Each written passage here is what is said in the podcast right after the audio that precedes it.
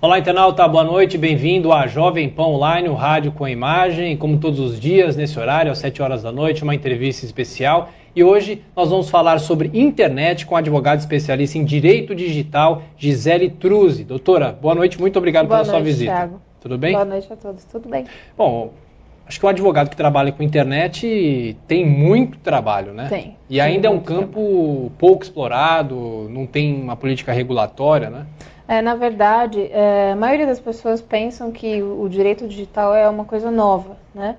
Para a maioria que atua fora do, do, ramo do direito, de fato parece ser bem novo. Mas é, eu e outros colegas, a gente já estuda isso há 10 anos ou mais de 10 anos, mesmo quando era um conteúdo mais incipiente, né? muito, muito fraco. Hoje em dia, com o crescimento da internet, com a popularização do acesso web até em smartphones, né? É, Wi-Fi, 3G, e a inclusão digital também, a migração de vários serviços para a internet.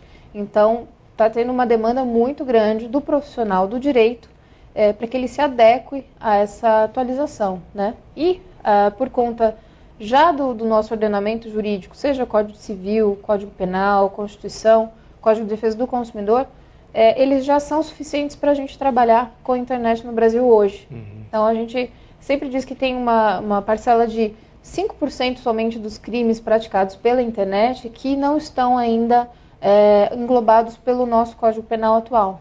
É, seriam algum, alguns crimes específicos da informática, como acesso indevido, quebra de senha, e toda a outra parte da legislação, é, questões de consumidor, questões de quebras de contrato, direito civil em si, a gente já consegue trabalhar muito bem com a ferramenta jurídica que a gente tá, já tem na mão. Na verdade, Agora as relações estão migrando para a web, elas estão mais virtuais, mas o direito continua sendo a mesma coisa, ele agora passa a ser aplicado na internet. É, uma lei que é aplicada na internet não é uma lei feita para a internet, Isso, né? exatamente. Isso deveria, assim, existir uma lei específica para a internet? Eu sei que o Congresso há alguns anos tentou discutir isso, mas ficou emperrado, né? Uhum. Na realidade, a gente não precisa de um ordenamento específico para a web, né? Como eu disse, com todo o volume de legislações é que nós já temos, já, já, é suficiente. Há alguns acordos internacionais, né? A gente tem a Convenção de Budapeste que trata dos crimes eletrônicos, né? Então, que alguns países são signatários para auxiliar na investigação. Então, tem alguma coisa ou outra mais esparsa, mas não tem necessidade exatamente de termos alguma coisa assim uh, específica para a web, até porque é da natureza da web ser mais livre, ser dinâmica e qualquer tipo de legislação que a gente faça para regrar o uso específico da internet vai acabar injeção essa ferramenta, que ela deve ser mais dinâmica, né? Uhum. Então o que a gente tem são algumas questões é, que estão sendo definidas na parte civil, na questão do marco regulatório da internet para definir responsabilidade de provedores, é, registros de logs e tudo. E na parte criminal, no projeto de lei de crimes de informática, que ele está se arrastando ali pelo Congresso já tem um certo tempo. Uhum. Agora, essa nova política de privacidade do Google, né? Que entrou em vigor no dia 1 de março e deu muita polêmica, a justiça também está questionando, tem, tem órgãos europeus questionando isso. Afinal, o que é essa nova política? E é preciso lembrar que, que o Google é, um, é, uma, é uma empresa, é uma, uhum. é uma empresa que visa lucro, não é uma, uma instituição nacional que, que, que as pessoas podem impor regras a, a essa empresa, não é isso? Exato, é, o Google é uma grande corporação, uhum. né? Com fins, mundo, né? exato, com, com, fins lucrativos, obviamente, não é um serviço de utilidade pública, uhum. né? Talvez pela utilização da ferramenta Virou, de né? buscador, né? as pessoas tendem a achar que ele é assim público, mas não é, é uma empresa e obviamente na sociedade capitalista não tem almoço de graça, uhum. não é? Então, é, tudo aquilo que o Google nos oferece, de certa forma, ele vai tentar é, chamar anunciantes para aquele tipo de serviço, para o seu perfil cadastrado no Google, né, a sua conta Google, para que o, o, anunciante dele, que é o que paga o serviço dele, porque de nós ele não nos cobra nada, possa encontrar é, possíveis compradores, possíveis consumidores ali. Então, na realidade, na prática, em relação à política de privacidade, nós não tivemos grandes mudanças, tá?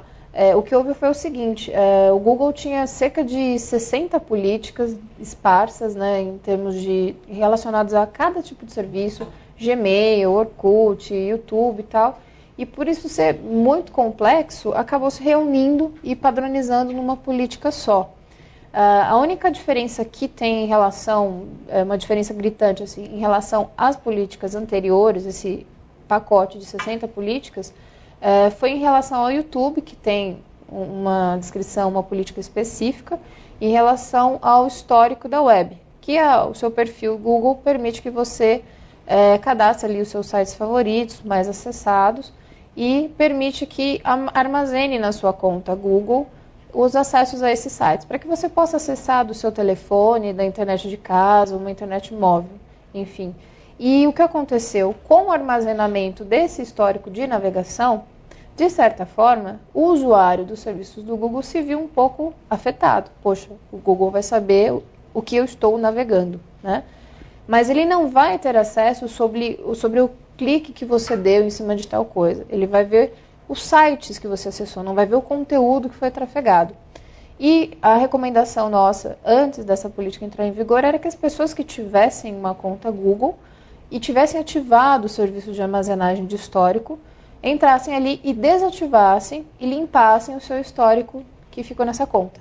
Para que esses acessos, esses links, não ficassem armazenados definitivo no servidor Google. Tá? Essa foi a grande é, prática. Porque na realidade, todos os serviços do Google são da mesma empresa. Então, não tem problema algum o Google trocar informações nossas, usuários, entre os seus diversos serviços, porque é uma empresa só. Uhum. Tá? E ele não vende e nem cede os nossos dados para terceiros. Isso está na política. E eles não podem descumprir a política. E então o que eles fazem é só é, cruzar essas informações com os serviços Google. A venda ou a cessão desses dados para empresas terceiras, isso não pode ocorrer. E na realidade é o que ocorre com muitos sites. Tá? Sites de, de grandes portais tem específico que eles vendem sim, que eles cedem esses dados para terceiros. É, sites até de, de, grandes portais brasileiros de publicações, perdão, é, jornais e tal, eles deixam especificado isso também, que eles passam isso para os seus parceiros até como uma forma de renda, uhum. quando na verdade eles também não poderiam. Então não, não foi muito, não há uma certa invasão de privacidade. Primeiro, porque não há privacidade na internet. Segundo, até por conta da definição da política, em que não há essa, essa sessão de dados para terceiros. É o, que é, o que é muito comum, por exemplo, se você assina um jornal e você faz um cadastro desse jornal na internet também. Aí esse jornal fornece o seu e-mail para uma revista, aí você, no, na, na, sua caixa de e-mail, tem lá, você não quer assinar a revista tal. Isso é muito comum. Né? muito comum. Isso não pode? Pela política do Google, não. Pela forma como ela está escrita hoje, né? É, o Google não pode ceder uhum. para um terceiro, que não seja da, da própria holding, né? Uhum. Vamos assim dizer. Ele não pode ceder, ele não pode vender esses dados para uma, uma, empresa terceira que, que não seja do seu próprio Mas no grupo. geral, por exemplo, qualquer empresa pode trocar essa informação, aí já entra, não sei, o Código de Defesa do Consumidor? Uhum. Isso, é isso, exatamente. No Código de Defesa do Consumidor há uma definição sobre proteção de bancos de dados do uhum. consumidor. E, de fato, não deve haver essa cessão ou a venda de dados do consumidor que você, empresa A, acaba repassando para uma empresa B, que não tem é, vínculo contigo na, na, questão de ser uma empresa do mesmo grupo. Uhum. E é o que, como você citou no exemplo, né? um, uma, um jornal, é, uma publicação, tem uma série, uma editora, uma, tem uma série de publicações ali, você assina uma e por conta dessa assinatura eles repassam para parceiros, até anunciantes ali, que não são é, do mesmo grupo empresarial, e eles você começa a receber spam de outras empresas que não tem nenhuma até ligação com essa primeira. Uhum. E isso, na realidade, não pode acontecer. Uhum. E assim, a pessoa que, que, que ficou incomodada com isso, a pessoa pode reclamar para para órgãos como PROCON, alguma coisa uhum. desse tipo? Isso pode, já é comum? Pode. As pessoas procuram? Comum diria que não. Uhum. Até porque é, acaba sendo mais fácil você jogar esse e-mail é, em massa na sua caixa de spam é, tentar entrar no serviço de opt-out, como é, a gente diz, de descadastramento, né, que você mesmo não deu a permissão uhum. e acabou sendo repassado, acaba sendo mais fácil isso, você cancelar o recebimento dessa comunicação não autorizada do que ir é, para órgão público e reclamar. é possível, sim, é possível. Se a pessoa de fato estiver sendo muito incomodada, ou se for uma empresa, por exemplo, em que os e-mails corporativos das pessoas que trabalham ali acabam sendo inundados com esse tipo de comunicação e acabar até atrapalhando o tráfego de informações da rede de empresa. Uhum. E então essas pessoas poderiam se unir e tal, e fazer uma reclamação no Procon ou notificar o Ministério Público na, na parte de direito do consumidor sobre isso. Mas não acaba não sendo comum por conta de toda a burocracia que envolve até. Roseli, você diria que hoje existe ainda, as pessoas têm uma sensação que a internet é impune? Por exemplo, você pode trafegar fotos, você pode baixar uma música e ninguém vai te, vai te observar. A gente teve recentemente o fim do Mega Upload, né, que foi um susto. Muito, uhum. Muitos usuários que, que, que, baixavam música, vídeos, filmes, enfim, ficaram assustados com, com, com isso. Ou seja, alguém está fiscalizando e alguém está punindo, né? Sim é, de fato tem uma consciência, digamos, um pouco coletiva de que a internet é uma terra sem lei e está na web é público. Não. O que está na web pode ter um dono. E você não pode usar esse material se você não tiver uma autorização expressa do dono desse material. Então é comum a gente ver por aí é, sites que copiam fotos de produtos de um outro site é, mais reconhecido e tal, e usam essas fotos copiadas sem autorização, retiram às vezes uma marca d'água, aplicam no seu próprio site como se fosse conteúdo seu. Isso, quem faz isso está praticando crime de violação de direitos autorais. Uhum. E aí, sem contar até às vezes uma, um crime de concorrência desleal, dependendo do, da utilização disso. Né? Então, você só pode usar livremente aquilo que está na internet se aquele material estiver caracterizado como uso público, for uma uhum. licença pública. Caso contrário, você deve pedir. E até por conta desse tipo de cultura, é, criou-se tanto, tanto alarde em relação ao Mega Upload, porque eles serviam como um hosting para vários conteúdos obtidos de maneira ilícita, né? É, filmes, séries, enfim, que as pessoas hospedavam ali é, sem, nenhum, sem pagar qualquer tipo de licença. E aí, com o fim do, do Mega Upload, vários links que espelhavam conteúdos do Mega Upload, que redirecionavam para o Mega Upload, também acabaram caindo. Então, muitas pessoas que acessavam e baixavam esses conteúdos é, que não possuem é, sessão ali, uma autorização para uso devidamente relacionado aos direitos autorais, acabaram tendo seu serviço cortado. Uhum. Né? Não consigo mais baixar a série e tal. Era essa a grande reclamação. Só que isso, por ser uma violação de direito autoral, as grandes autoridades né, dos Estados Unidos e, e outras autoridades é, vinculadas já estavam fazendo uma investigação muito grande atrás disso. E aí culminou com o Mega Upload. Poderia ter sido outro site, mas a ideia foi: olha, nós tiramos o Mega Upload do ar. Cuidado. Isso pode Isso. abrir um precedente? Outros sites podem, ou, outras marcas podem cair, enfim? Pode, pode até cair, mas aí nesse caso vai ser pela prática de distribuição de conteúdo que foi obtido de maneira indevida, uhum. tá? E quando se fala em, em, sites de compartilhamento de conteúdo, como exemplo o Mega Upload, existem tantos outros, as pessoas só pensam nessa questão da pirataria, do material que é colocado ali sem o pagamento dos direitos autorais. Só que há muitas pessoas que usam esses sites para armazenamento de arquivos pessoais também, ou para distribuição de arquivos corporativos. Tem gente que trabalha com isso, deixa lá o conteúdo da, das aulas que prepara e tudo para poder acessar em qualquer lugar. Uhum. Aí esse usuário em si, ele foi afetado, de fato, porque o, o site foi retirado do ar, muito certamente ele não foi notificado disso daí, não foi avisado que ele deveria é, retirar o seu conteúdo de lá, e aí ele perdeu todo o material. Né? Então, sendo um conteúdo pessoal dele, juridicamente, ele poderia até em tese acionar as autoridades pelo dano aí que ele sofreu. Uhum. Tá? O, o, o, doutor, é muito comum, por exemplo, a gente tem alguns países, os servidores, você hospeda o servidor em outros países para tentar fugir de leis locais. Isso é comum também? É comum. É muito comum sites de é, conteúdos ilegais, né, como exemplo séries e filmes que, uhum. que não têm a devida licença né, direitos autorais, eles hospedam nesses servidores geralmente colocados no exterior. É, material relacionado à pedofilia também é comum, porque é, você acaba dificultando um pouco uh, a identificação desse servidor, até mesmo o endereço físico dele, e aí também você tem toda uma parte burocrática para acionar esse servidor. Mas é, a nossa legislação aqui do Brasil diz que é de competência da lei brasileira julgar qualquer crime que tenha iniciado no Brasil ou que tenha terminado no Brasil, ou que o autor desse crime ou a vítima desse crime seja brasileiro.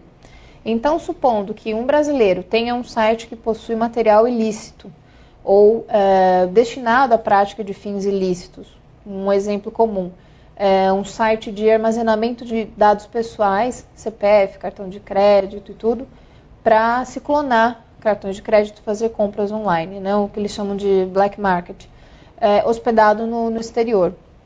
Mas o, o indivíduo que colocou esse material, ele é brasileiro, está num site na Rússia. Então, por ele ser brasileiro, você pode processá-lo aqui no Brasil. Uhum. Então, você vai identificar aonde que está esse servidor, vai verificar ah, o endereçamento físico dele, vai entrar em contato com ele para que ele exclua, porque aquele material, para nossa legislação, é ilícito. Se o servidor não excluir, você pode é, acionar tanto o próprio servidor quanto o próprio usuário, que é brasileiro. Tá? Uhum. Ou se tiver uma pessoa que foi vítima de um crime, uh, ou sofreu um dano por conta dessa hospedagem de algum conteúdo lá fora. É um exemplo, uma pessoa que tem imagens suas, uh, fotomontagens que acabam difamando pela internet e isso está hospedado num, servidor estrangeiro. Ela, como vítima, sendo brasileira, ela também pode recorrer a isso. Uhum. Doutora, outro assunto, a gente levou ao ar hoje no Jornal da Manhã da Jovem Pan uma, uma reportagem que falava sobre o Facebook e a gente vê que o usuário do Facebook tem que ter no mínimo 13 anos de idade, né? Só que você vê muitas crianças, né? Claro que os pais ajudam, fazem a página do filho, porque a mãe quer mostrar a foto da filha para os parentes que moram não sei onde. E, e uma, uma, criança dessa faz um cadastro e, e ela simplesmente mente a idade, né? uhum. né? E não tem jeito de, de, se fiscalizar isso. Isso é muito é, complicado, é né? porque muito... se ele pede para você colocar a sua idade, você pode pôr a idade que você quiser. Exato ele não tem como, o site não tem como fazer uma verificação, né? até por conta que ele é um serviço gratuito, ele não cobra, ele não se responsabiliza uhum. pelo conteúdo que o seu usuário coloca lá. Então, por que, que ele vai criar um procedimento um pouco mais burocrático de pedir para aquele usuário que anexe um documento de identificação, para que ele confira se de fato se você tem 18 anos, uhum. né? Então, qualquer um coloca uma idade X ali, 13, 18, que seja, é, e passa a usar o serviço. Aí vai da, da conscientização do adolescente, do menor de idade, da criança e dos pais também em alertá-lo sobre isso. Ele já está praticando um ato antiético, né? Você está ensinando seu filho a mentir. Uhum. E vai também dos pais, então se de fato eles concordam que o filho tenha perfil nessas redes, então seria recomendável que os pais também façam parte dessas redes, para ficar de olho no que o filho está fazendo. Uhum. Porque a, a gente tem até casos em que mesmo os pais estando ali presentes na rede, tendo filho adicionado nos seus perfis, eles ficam sabendo de, de é, atos que o menor pratica, que seria caracterizado como um ato infracional, né, entre aspas, seria um, um, crime praticado por um menor de idade, né, às vezes uma ofensa, uma difamação, né, e que passa batido, porque os pais não fazem essa, é, essa monitoramento né, de, de, navegação, seria uma navegação assistida. Uhum. Então é bem complicada a questão de menor de idade em rede social. Os pais, se tiverem de acordo com isso, têm que tá ali do lado, tem que saber o que, que o filho está fazendo.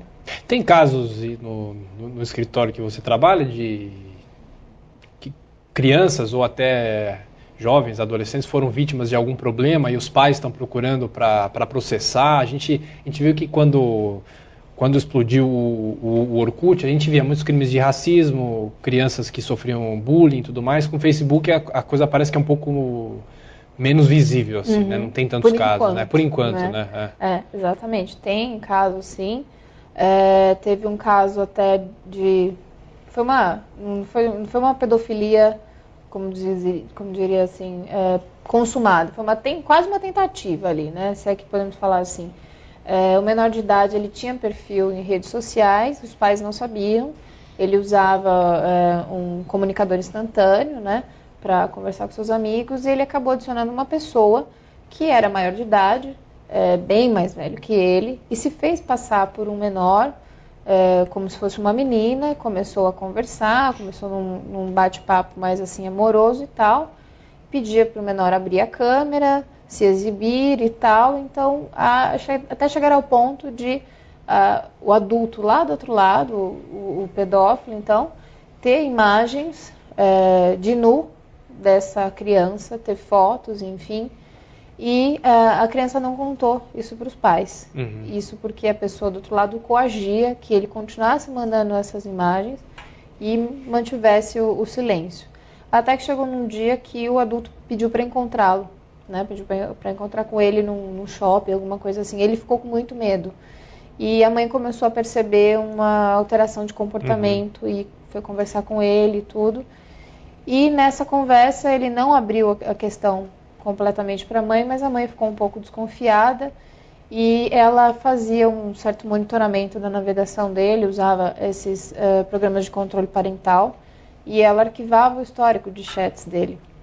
Então ela acessou o histórico do chat que ele tinha com essa pessoa e, e pelo tipo de linguagem ela entendeu que de fato seria uma pessoa ali com um intuito pedófilo, né, do outro lado ela conseguiu é, notificar a polícia, fez um boletim de ocorrência, foi deslocada uma equipe para é, investigar esse caso. E aí o que a polícia recomendou pro, pro menor foi que ele mantivesse contato com essa pessoa, não dissesse nada, para que a polícia conseguisse uhum. monitorar.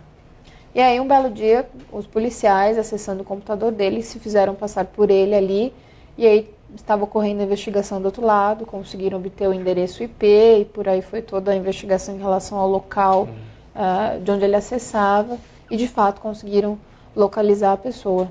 Então, uhum. às vezes, esse tipo de, de situação acontece muito mais do que a gente imagina, só que pode não conseguir chegar ainda na, na consumação.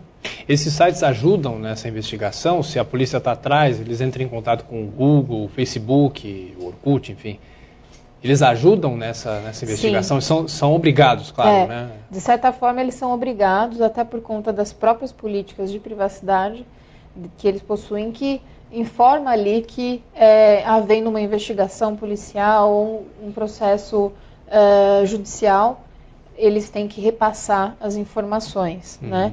Então, eles acabam é, colaborando na investigação, sim, até porque, senão, a, a situação vai ficar até complicada para eles. Eles podem também, além de incorrer em algum ilícito pelo fato de manterem omissos, né, com uma atitude dessa, é, também acaba ocasionando um dano à imagem, né, porque aí vão dizer que o site tal não colaborou com, com determinada investigação. Doutor, em relação à, à, música, por exemplo, a gente, a gente vê a indústria da música é um, é um outro paradigma com a internet, os, os artistas vendem menos CDs, você tem a música que, que, que, você consegue baixar uma música em qualquer site, em qualquer página, você procura se num site determinado que foi retirado do ar você não consegue baixar, mas você acha num outro com certeza. Que que pode acontecer com a questão da música na, na internet? Tem o prejuízo para os autores, né? Os é, cantores. A questão da música é um tema bem complicado, por, até porque a gente tem a impressão que aqui no Brasil Uh, tem uma cultura de que baixar música da internet não é crime. É um crime semelhante àquele que o indivíduo usa o conteúdo de terceiro, sem autorização. É a mesma coisa. Tem violação de direitos autorais da mesma forma, né? Há uma certa dificuldade em identificar quem baixa esse tipo de material, porque na maioria das vezes eles fazem por sites é, peer-to-peer, -peer, né, de compartilhamento de arquivos, em que você não tem um servidor específico diferente do Mega Upload, né, que é um site de sharing, né. É, então a gente tem é, vários programas, um exemplo Casar, Nutella, o aquele antigo Napster, né, uhum. que, que, deu início a tudo isso daí, é, em que os próprios usuários funcionam como servidores. Então você tem pessoas baixando músicas de vários outros computadores. E às vezes vem um pedacinho da música de um usuário, outro pedacinho de outro, que aí no final se completa o arquivo. Uhum. Então, até por conta dessa multiplicidade de usuários que funcionam como um servidor, né, por semelhança, é difícil sim de, de identificar. Não é impossível, mas é difícil, atrapalha a identificação. Agora, se uh, o download for feito exatamente direto de um site específico, aí sim pode se facilitar né, uhum. a, a identificação e aí, eu, consequentemente, havendo o interesse da gravadora ou do próprio artista, que aí eles vão ter que comunicar a, a polícia que eles estão sofrendo muito com isso, aí sim, então vai se iniciar toda uma investigação em cima disso, né? Uhum. É, mas eu sempre digo, faço uma analogia com a parte de pirataria em relação à música com a venda de drogas. Todo mundo reclama da questão da saúde pública, questão de segurança, é, porque tem é, crimes relacionados a isso, né, aquele, aquela demanda crescente de usuários e tal, gera uma, uma questão de insegurança pública para as pessoas. Só que as pessoas continuam comprando drogas, uhum. né? Se o usuário de determinada substância ilícita parasse de comprar, é porque ele não consegue por conta da dependência química, né? Mas se ele parasse de comprar, o traficante ia parar de vender. É ia começar cadeia, a quebrar né? a cadeia. Uhum. A mesma coisa. A pessoa reclama da pirataria, poxa e tal, mas ele baixa na internet. Ele compra CD pirata uhum. no centro. Tem né? um fornecedor que vai no, no, escritório, né? Exato. E o pessoal pensa assim: ah, ah eu vou comprar é, cinco CDs ou cinco DVDs por 10 reais. Eu não vou na locadora do meu bairro pagar cinco reais um em uma locação. Uhum. Então ele deixa de movimentar até um mercado próximo à residência dele. Então assim, se ele parasse de baixar conteúdo ilegal, pelo menos do artista que ele mais gosta, né? Esse tipo de, de material ia aos poucos caindo na internet, porque se não tem procura, a oferta vai diminuir. Então é a velha história. A pessoa reclama daquilo e tal no genérico, mas ela não consegue enxergar que ela mesma está fomentando uhum, aquilo. Uhum. Bom, doutor, olha, eu queria agradecer pela visita aqui aos estúdios da Jovem Pan, da Jovem Pan Online. E durante a nossa entrevista, o nosso internauto observou, a gente deixou um site, né? Que é o site isso, do escritório, isso, é isso? Isso, é meu site mesmo. Tá certo. Isso. Olha, muito obrigado pela visita e venha mais vezes. Obrigada, Thiago. Obrigado. Agora estamos aqui na Jovem Pan Online com a advogada especialista em Direito Digital, Gisele Truz. E a você, internauta, muito obrigado pela sua audiência. Continue aqui sempre conectado à Jovem Pan Online, o rádio com imagem. Boa noite, até a próxima.